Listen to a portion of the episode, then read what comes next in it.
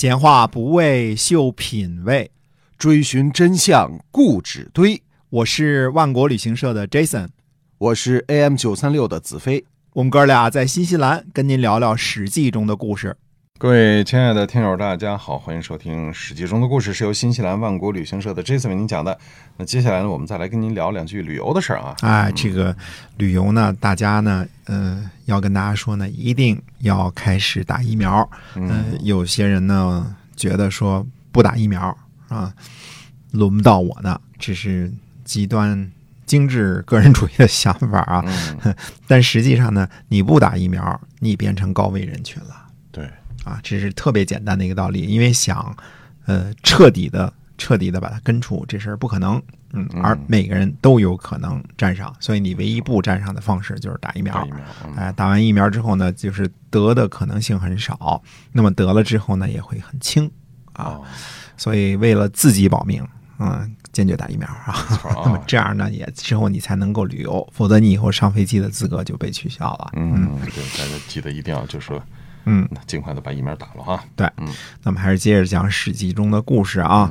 那么上次呢，我们讲到了这个一担是多少，然后折合成今天的粮食是多少克，对吧？这个事情，那么就联想到了原来讲的这个秦王卖爵位的时候，说一千担粮食啊，一爵一级，那这个老百姓还是可以接受的。如果真的存有余粮的话，我们之前说了啊，就算是最穷的这个农户啊，授田二十亩，税后还有三百三十担呢。嗯，按照一个劳力二十四担这个标准，能够折合之后养活三个壮劳力、老人、小孩，留足了种子之后，还有不少结余呢。嗯，那么剩下的粮食呢，肯定是囤起来，用用来应付什么水年呐、旱年呐、灾荒啊、蝗虫啊。那时候灾荒比较多嘛。嗯，那么如果授田百亩，结余呢，应该就更多。所以纳粮一千担，晋升一个爵位，可以多得一百亩地。长远计算呢，还是有好处的。我相信这个账老百姓会算得过来。哎哎，那么当然呢，如果农户呢本来授田就少，又不注意节约，像那个这个韩非子说的，浪费啊，整天大吃二喝啊，哎，那么或者是呢赶上前几年有欠收的情况，那不可能积攒起一千担的余粮，想换个爵位也没戏，这就穷的就更穷了。没错。嗯，可是这个田多了，它种种得过来吗？呃，这是个超级棒的问题啊！很多学者呢也是从这个方面研究着手的，包括中国和日本的很多学者。嗯，那么根据学者的研究呢，说一户农夫五到七口人，折合呢差不多三到四点五个劳动力，对吧？壮劳力，我们这么说啊。呃，没有金属农具和耕牛的帮助之下呢，耕种周至的百亩，也就是二十八点八亩呢，也就是极限了。那么多了呢也没用，所以我们说呢，这个授田啊，如果是商鞅的一大亩的这种授田百亩呢，很可能呢是耕种无力。不过呢，我相信制度是死的，人是活的，只要有了地呢，怎么他都能种出来。那，除了这个爵位当中，不是还有伴随着蓄力嘛，也就是仆人，对吧？对。领养干儿子也是个招儿，对吧？那么户数人口呢，总有不平均的时候，这个什么时候都是一样的。有的人家他就人口多，有的人家人口少，有的人家劳力多，有的人家劳力少。那活人不能让尿憋死，对吧？不会放地放在那儿不种的。以中国农民的这个个性来说啊，嗯，那这个过去就是说。呃，农村年龄很小就下地干活了，是吧？啊，对，嗯。那么还有一件事呢，商鞅的时候规定呢，到了年纪就要分户立家，那是在土地较多、需要大量垦草的时代。哦，啊，而这个规定呢，随着荒地的减少和人口的增加呢，不会像商鞅那个时候那么特别严格执行的。啊，就像这个寿田百亩，到了秦始皇时期的千陵县啊，没有严格执行，这是一样的。在出土的这个竹简中呢，在叙述法律的时候呢，多次提到同居一词。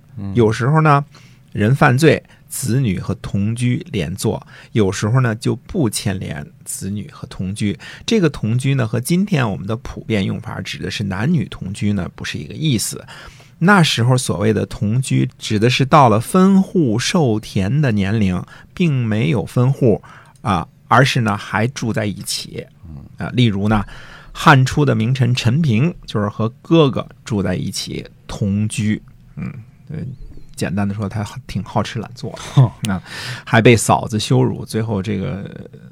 他哥哥休了嫂子，什么陈平道嫂之类的这个传说啊，这一堆呢啊，待会儿我们再讲。那么秦汉之际呢，使用的应该是商鞅亩，就是大亩制。那么陈平的哥哥自己耕种三十大亩，耕作没问题啊，还能自个儿养活陈平。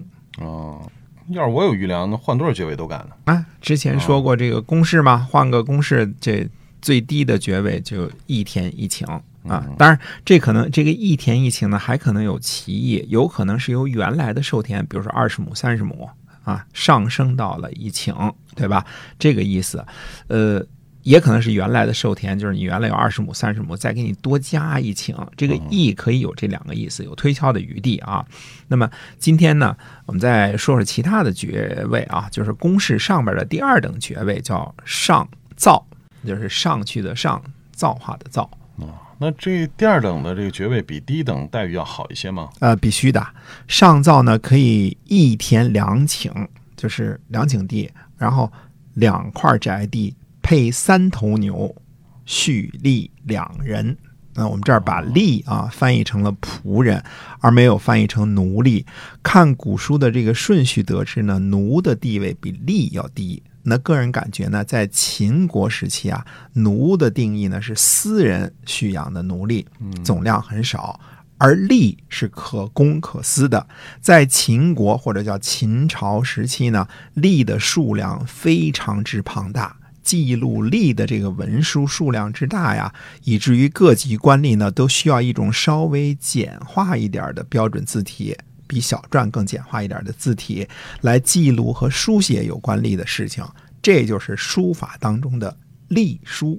哦，隶书的来历哈，隶书就是这么来的。哎，这个隶的这个来源呢，它比较的广泛，可能估计啊，包括战俘，那肯定包括呢罪犯以及欠债还不起变成吏的人们。这个我们以后呢还要专门讲解这个罪犯和这个。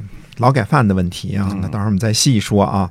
可以肯定的是呢，秦国或者说秦朝，这个是中国历史上啊，呃，蓄力人数最多的时期。我们先记住结论啊，这最多的时期。但是从来没有任何人，哪怕是最左的文人，把秦国或者秦朝定义为奴隶社会。嗯，对吧？